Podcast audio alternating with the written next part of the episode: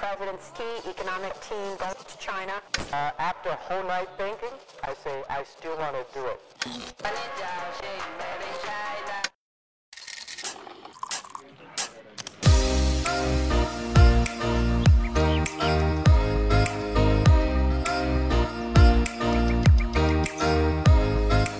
Hey there, this is Rui Ma, your China Tech Analyst. Welcome to TechBuzz China Livecasts by Pandaily. As the name suggests, these conversations are recorded live and then edited for your listening pleasure. Some of these chats are open to the public, and we welcome you to join us. So be sure to follow us on Twitter or sign up for our mailing list to get notified. Remember, members of TechBuzz China Insider get priority access. So if you're an investor or operator looking to join the smartest community online focused on China tech, go to TechBuzz China and see if you qualify. Extra thanks to our partner Pandaily, where you can learn everything about China's innovation. Thanks for subscribing, guys, and do give us a review.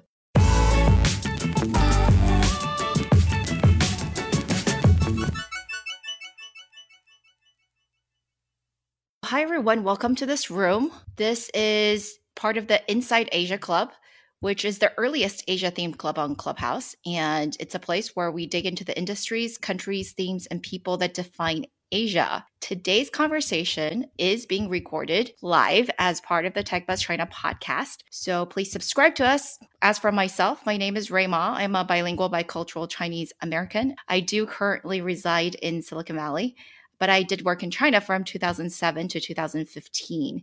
I have over 15 years of experience in investment banking, private equity, and venture capital, almost all of that in tech. I currently advise funds and companies and all things related to China tech. So the format of today's event will be a 30-minute fireside chat with Jack and then Q&A. Jack, please give the audience a bio of yourself. Yeah, thank you very much, Ray, for inviting me here. My name is Jack. I am currently traveling between China and US, building a mobile marketplace that enables brand merchants to create their mobile storefronts and sell affordable and quality clothing, shoes, and accessories. So the vision of the company is to build a Taobao of North America. But before I started my company, I was the chief growth officer at MissFresh, China's largest grocery e-commerce and delivery company with a valuation of $3 billion in the last round. Previously, I was the VP product at Mobike, China's largest and first bike share. And Mobike was sold to Meituan for $3.7 billion in early 2018. And in addition to my China startup experience, I was a product manager at Facebook and Uber. And at Uber, I was responsible for Uber's China growth outside of work, I like travel, meditate. I'm a private pilot. I scuba dive. Yeah, I have a lot of fun too. Oh my gosh, I don't know where you find the time. The reason why we wanted to have this conversation is because, Jack, you're one of those few people that have experience doing growth in both the US and China. So I don't think a ton of people have your experience, although more and more people are working on both continents how do you grow unicorns in the US versus China? What are some of the key differences uh, that people should be aware of and the similarities? I'll try to answer this question because it's a very broad and complex question. And whatever I say is going to be wrong, it's going to be too narrow headed, but I'm going to do my best. So, the work of growing a company, first of all, maybe I should define what growth encompasses. So growth is uh, this concept, I think, made public by Facebook around 2007 and 2008. And later on, many companies built their growth organization and growth team, uh, trying to use a combination of marketing and product and engineering to grow their North Star metrics, grow their company, grow their businesses. So the work involved in growth is going to define the product strategy and the growth strategy. And uh, you need to build a full fledged team and to execute that strategy to achieve growth target. What's the difference between growth and operations? Because many operation people or user operations having this growth metrics. My explanation is growth is objective. Growth is like a factory.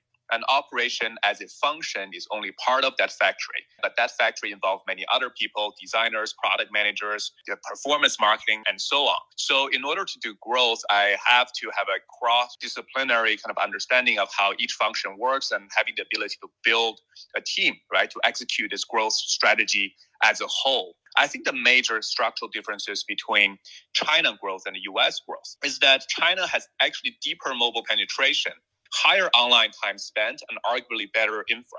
When I was in Vermont skiing about a couple of months ago, I couldn't even get signal.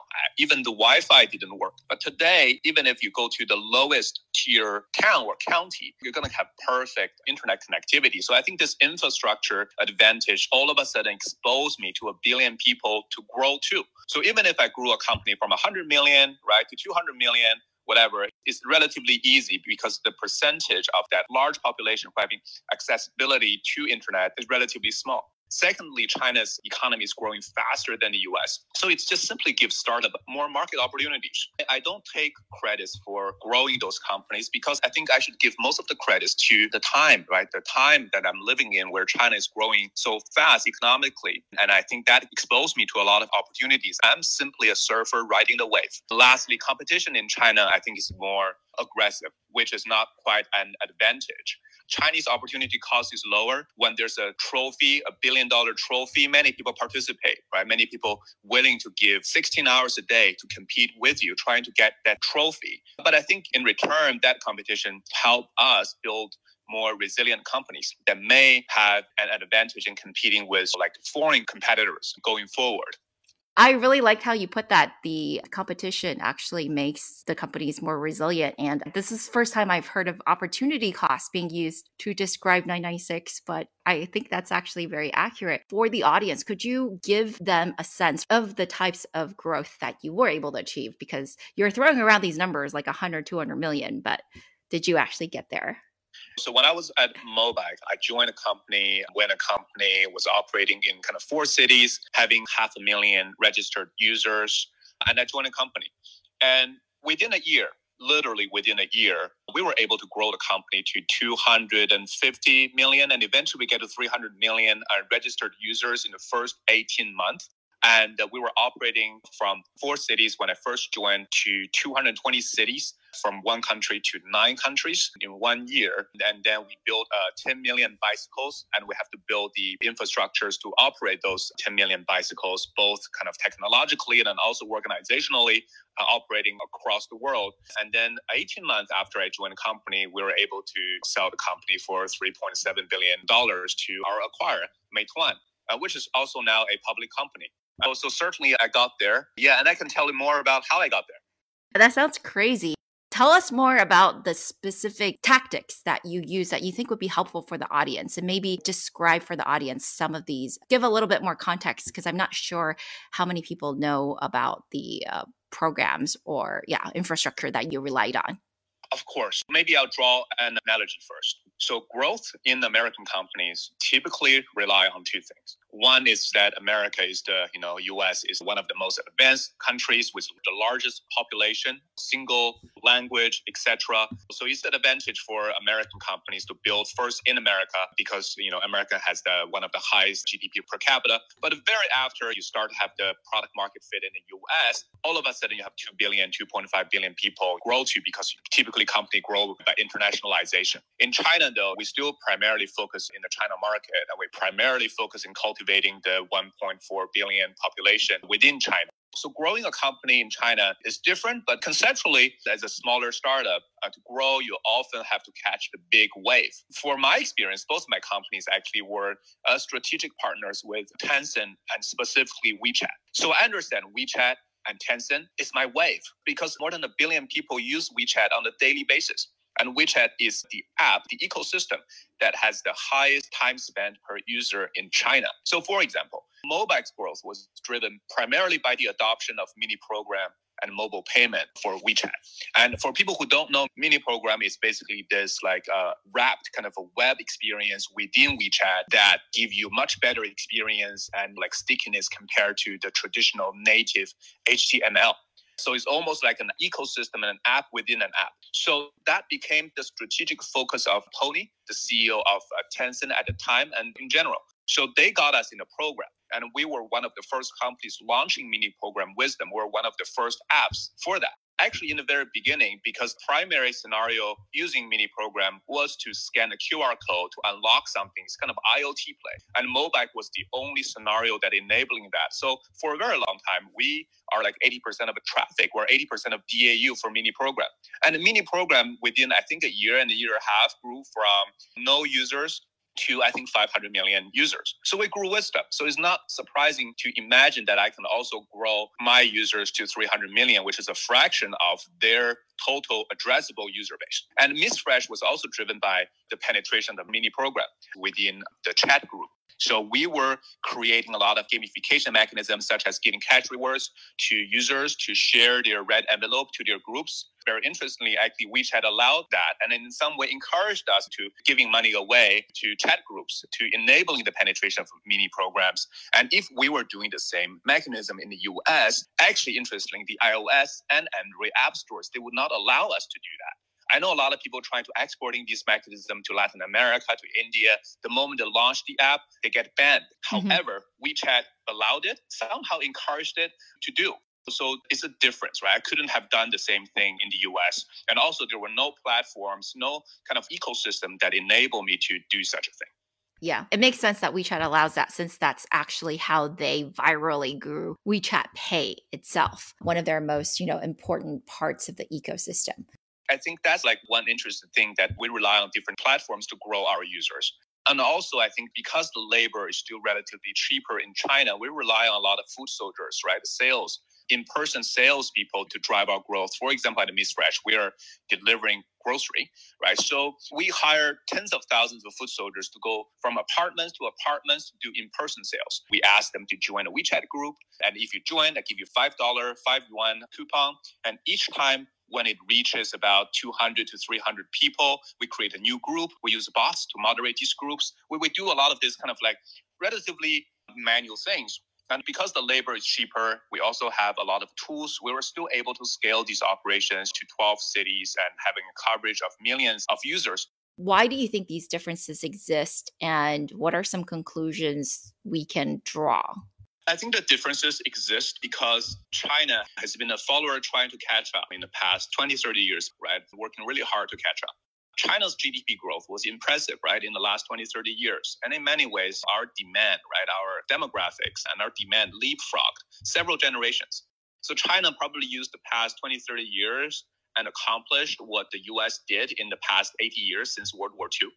And I think, therefore, you can imagine everything moves uh, three times faster in China compared to the US. And very specifically, for example, in the past 10 years, um, there are many social networks, right? And that kind of uh, appeared in China.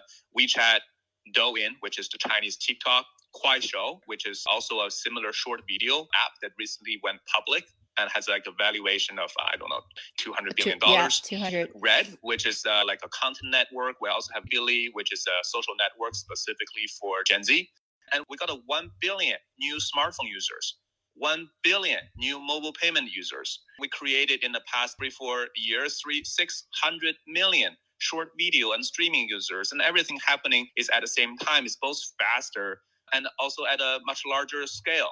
It's almost like a Cambrian explosion of new users, new scenarios, new channels, new opportunities, new riches as everything happening at the same time. So it's relatively easier for people to catch one of these opportunities and grow big and grow rich. Of course, the downside, as I mentioned, is there's also a billion people trying to compete with you. Right? So I think structural reasons creating these differences. And also what's interesting is that with these changes, e-commerce, for example, reached almost 40% penetration by the end of 2019. US invented e-commerce, right? But we got a 40% penetration. But in the US, by the end of 2019, pre-pandemic, that same number is only 16%. So it's 40% versus 16%. So I think the rise of China is the single biggest growth driver. And we were just all riding the big wave. I really didn't do as much as that big kind of a market trigger that open up so many opportunities to us. You're being very modest because there are plenty of other companies, like you said, started at the same time and were not able to get to that level of success. But what are some of the weaknesses aside from the competition? What are some of the weaknesses?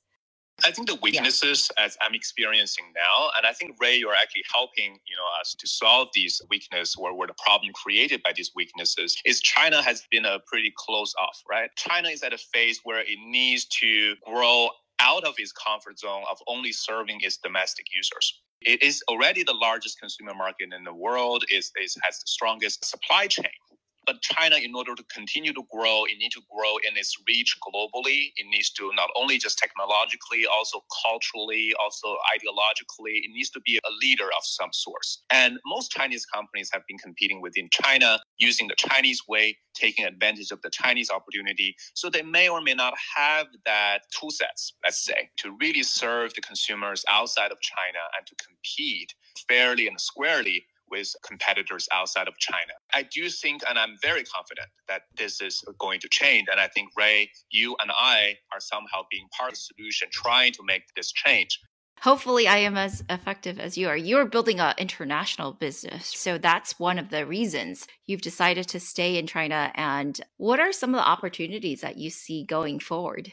First of all, I want to say not everything's an opportunity. I think the higher level concept is I think some sectors are decoupling the deep technology sector are decoupling and the US is building independence, right, in some of these very strategically important sectors and either banning China from having access to the latest technology or building independence around what used to be dependence on China. But in other sectors, such as consumer technology or consumer in general, I think is uh, one of the biggest kind of opportunities for China, especially China exporting to the West. And the reason being, China has the highest density of supply chain. And in 2020, the supply chain in most countries just simply got shut down. But the supply chain in China continued. So many factories, as I you know interview and research them, they've been telling me they've never received orders and this large volume orders from say from Zara or from these foreign companies, and now they're receiving them. So I think because of these high density concentration of low skilled labor supply chain, I think consumer sector is going to continue to see a lot of growth that's definitely been a huge investment area. Okay, let's go for something a little bit more lighthearted before we open up to audience Q&A. What were some of the most memorable moments in your career? Yeah, I think this is very subjective. I always thought that I would celebrate when we we sold our companies to our acquirers and so that I can have an exit and be financially rewarded. But both time when we sold Uber China to Didi for $7.2 billion and when we sold Mobike to Meituan for $3.7 billion, I cried, I got drunk, I blacked out both times. I think for me, I put a lot of uh, heart into building um, product companies, uh, organizations, and building relationships. And I think giving away these uh, relationships is very difficult for me. I think that's maybe also why I'm determined to to build my own company, to to having more control and having more say in these type of uh, marriages. I don't want to just raise a child and having no say, giving it away. I have another question. This has occurred to me. Many people say that there is a difference in talent that you can find between the US and China. And you're, like I said, one of those few people that's worked in both large US companies and large Chinese internet companies. So, what's your assessment of how does the culture differ? How does the talent level differ? I'm sure everyone's very strong, but where do you see the relative strengths and weaknesses? I can only speak in the consumer tech category because this will be vastly different from category to category. So, in the category that I'm having had experienced in consumer tech marketplaces, China's talent is more specialized they typically have more experience just simply because China has had so many kind of very diverse different business models and things that happen. It's very easy for me, say, to talk to 10 high level consumer tech people, operators working in Alibaba, and show me basically the next five year roadmap for my company right now. It's very easy to do and it's very difficult to do. It's really hard for me, not just because I couldn't find them, it's literally they don't really quite exist in the US. But also, on the other hand, I think China talent is typically more specialized. We don't really have as good as a liberal arts education or college network, university network compared to the US. So people typically went to school and get very specialized in a specific area And what that means is when I was building an organization, it strictly follow my experience from Uber and Facebook to build that type of uh, organization. I have to think about how to adopt a kind of organizational structure and best practices to what people are good at and not good at. So we divided up our roles and responsibility more granularly compared to the US. And we typically hire more people, right, to do the same type of job. But uh, going forward, I do see Chinese talent will get more liberal education, becoming more well rounded. But I think for the next three, five years or so, I think this will continue to be true. That's interesting because a lot of people will say the reverse. Okay, we now have some questions from the audience. So, first question Could you comment on differences in equity structures for startup employees? And has that made a big impact on the ecosystem in China in your experience? I can think of some major differences in these equity structures, and especially those very important terms in the uh, equity investment term sheet is quite intimidating. Let's say this is that you either bring the company IPO and then you can get rich, or you go nowhere. It's very much incentivizing you to go big or go home. I think in the US, it's relatively more founder friendly and convenient. And so even if you sell your company at, you know, $100 million, you can still make some money. It's still considered a mm-hmm. successful exit, but very few exits like that happen in China each year. And even fewer of those exits are considered a success. And I think second thing is in China for employees, they're not very much attracted by these equities. They very much like cash because cash is more, I think, is more certain and most companies, as we know, their equity eventually worth less. In the US, I think because with a probably a more mature ecosystem and a lot of past successes, and people are more open to being incentivized with equity. So people certainly also have these perception differences. I would definitely agree with that. I know lots of people who prefer cash over equity. Okay, and our next question is from someone who wants you to talk a little bit more about your video fashion startup. Could you tell us more about that? Okay, so I'll, I'll, limit myself to maybe a minute or, or so because this is something, yeah, it's a big topic. But in general, if you are a brand creator and you happen to be in China and you want to launch your brand, you want to build a D2C brand, you have many platforms to choose from. You can literally build your storefronts, TikTok, whether Chinese TikTok, Douyin, right, and Kuaishou, and Tmall, and Taobao, and JD, and Pinduoduo. We have many platforms to choose from. So you don't really have a, let's say, marketing challenge. You just you can just focus on your product development, your supply chain. If you were in the US, you have dilemma, right? So if you're building, say, a hardware or something, uh, you consider go to Amazon, of course. Okay, I'll go to use Amazon. But then you're going to be competed by 70% of other Chinese suppliers who probably can do something cheaper and then compete and eat your market share. Or you can go to Shopify and build your store. But if you go to Shopify, you have to figure out how am I going to afford the, the advertising spend on Facebook, Instagram, YouTube, and etc. And then you don't really have any other options. So I see the opportunity is there's a vacuum of platforms, e-commerce platforms in the US, and specifically on mobile. If you build a store on Shopify, great, you have a great, beautiful website. But how about mobile? People spend 80% of their time on mobile, 60% of their spend on mobile. How do you capture that? I know Facebook and Instagram are trying to solve that, but still the opportunity is too big. So I think that is where uh, I'm specifically focused on. And I think maybe video, right, streaming can be a very good content format. But I think the structural opportunity here is that US needs platform, especially post pandemic. Wow. Okay. Now I'm excited. I want to know more. We'll have to catch up offline about that. Thanks for asking that question, Christina. Okay, next question. You've used mini programs a lot in your growth strategies. Do you think they're a valid way of testing out an idea before making a full blown app, perhaps? I think the answer is yes and no. If your target audience happen to spend time on WeChat, either in groups or in public profile, etc., I think that's a perfect way to do that. And you probably ended up just actually investing more in mini programs than in building an independent app However, if your target audience is not primarily spending time there but elsewhere, then you probably have to consider using a different stack. But in general, I think if you could find some platforms to allow you to build something cheaply and mostly trying to figure out what your customers needs and really gather insight and you know information and feedback, I would definitely do. Jan, who has a question for you, runs a fantastic podcast specifically helping businesses scale in China called the D Network. How do you find the right team or even co-founders for your new venture? You're back in China right now, so I suppose you're probably going to be building a team in China. So how do you go about that? Yeah, first of all, yes, I am in China right now, but I have a team in San Francisco and I also building a team in China. So it's going to be, I'm going to have maybe even two headquarters and several offices uh, for the startup. But to answer your question, I think I would take an approach of just write down all the names and contacts of good people I know from my direct relationship to the second degree of separation, my friends. So when I was looking for my technical co-founder, I literally write down almost 100 people that I know directly or indirectly that are good that actually fit into my profile, machine learning, AI, ad tech, and etc. And I talk to all of them. And so I ended up talking to, I think, uh, 60 out of the 80 people and get 10 people to be interested, five people to say yes, and then I picked one. That's how I do things. Uh, very much like how we typically recruit people. I, I just use the same methodology on deep. I think Jack has a habit of muting himself at the right before he finishes the sentence.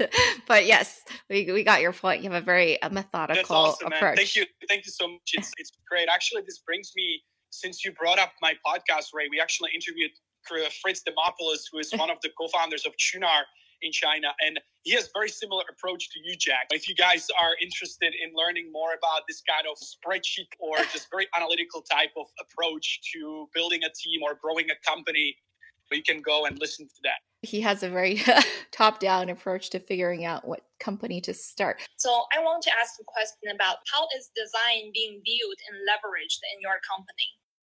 I think of design as an architecture, and there are three elements that are very important in architecture.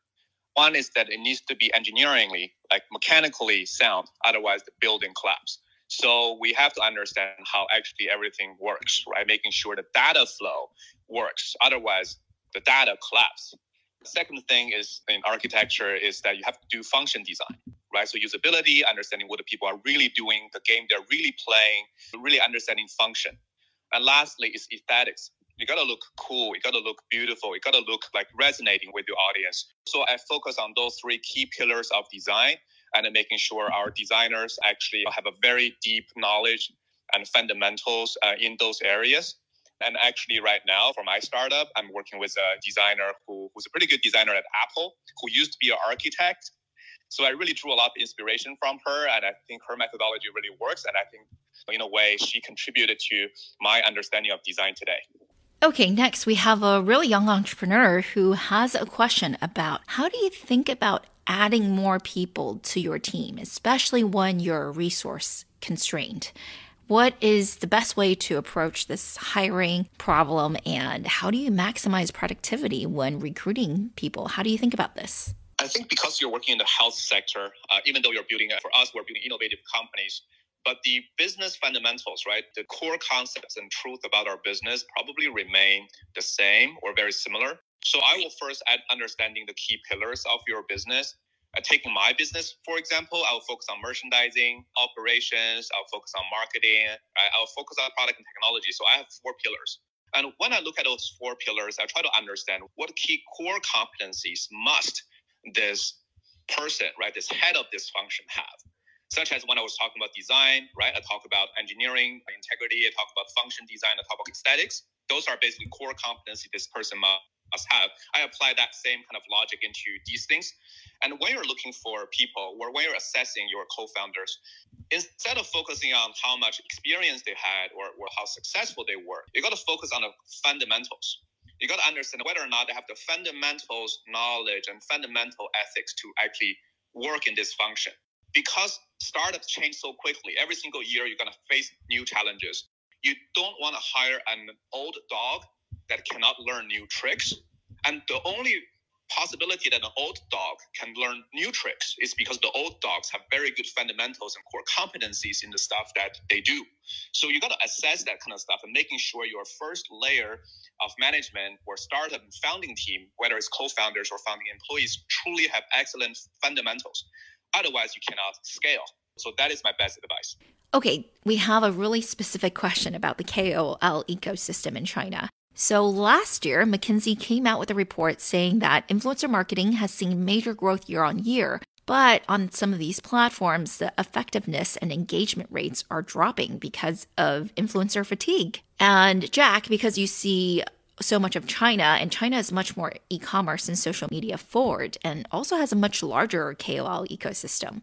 What are some of the lessons and strategies that Chinese companies are using to combat influencer fatigue? How are they continuing to engage with their audience? I think influencer marketing in China mostly driven by new platforms. So we had old platforms such as Sina Weibo, right, the Chinese uh, copycat of Twitter.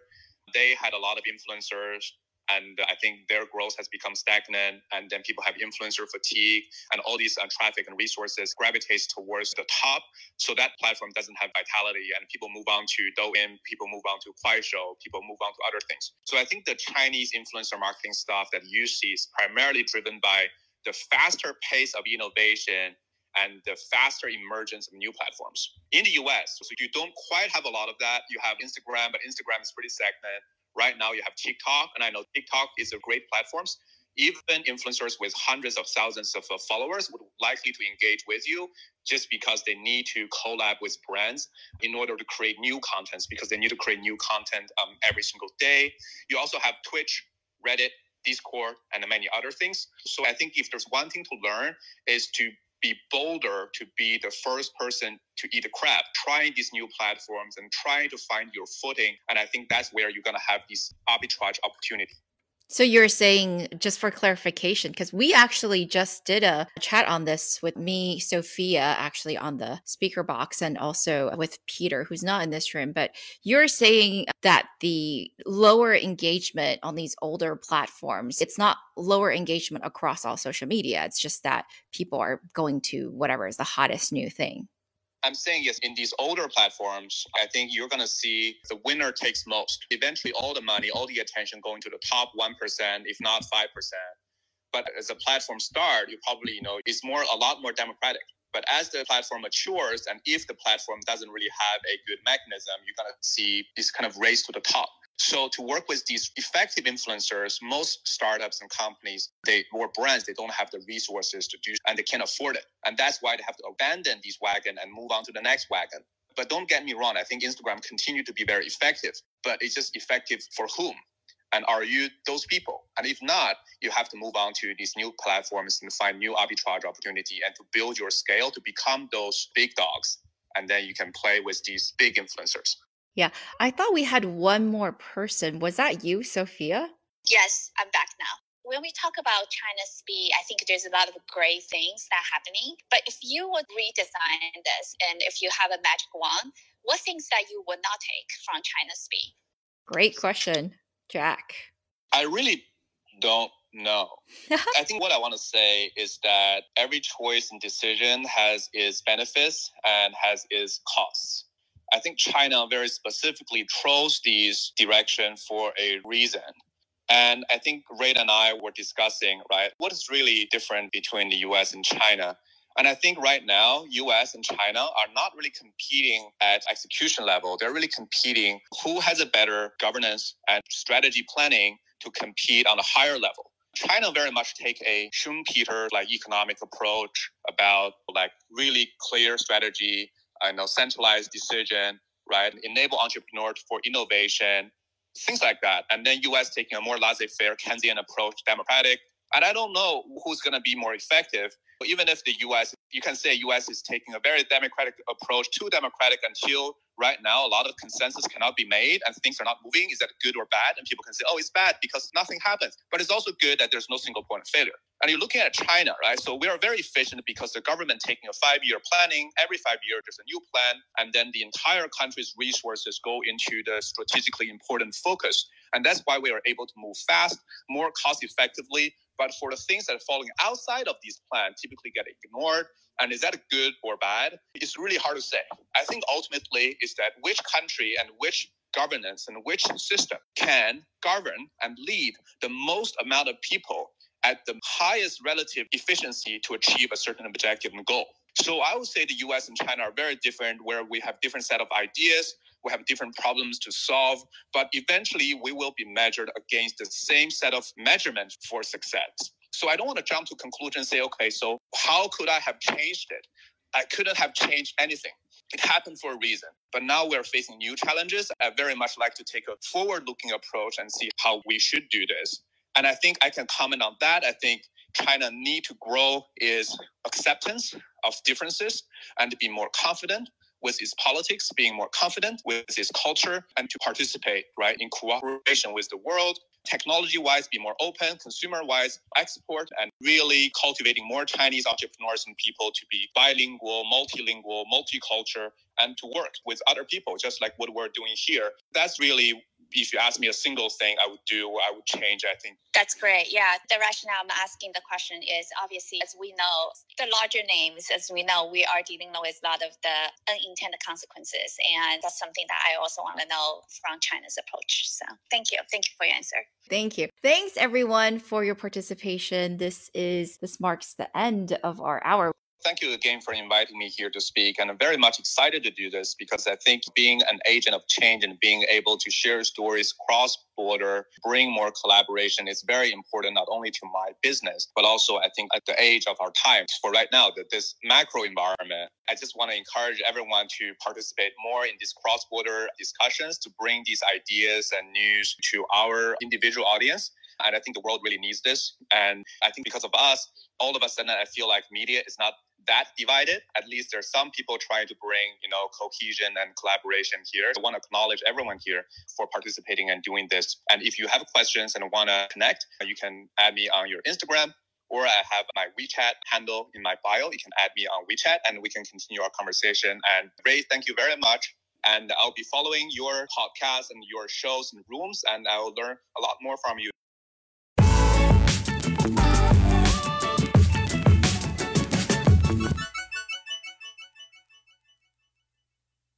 That's it, everyone. Thanks for listening. Remember to check us out at techbuzzchina.com. And if you're really serious about China tech, join our insider community. You do have to take a quiz, so make sure you listen to all of our past episodes on China tech on our main Tech Buzz China podcast. Also, a huge thank you to our editor Bryce Ye and the entire Pandaily team for all your help. Remember to go to pandaily.com to learn all about China's innovation. See you soon!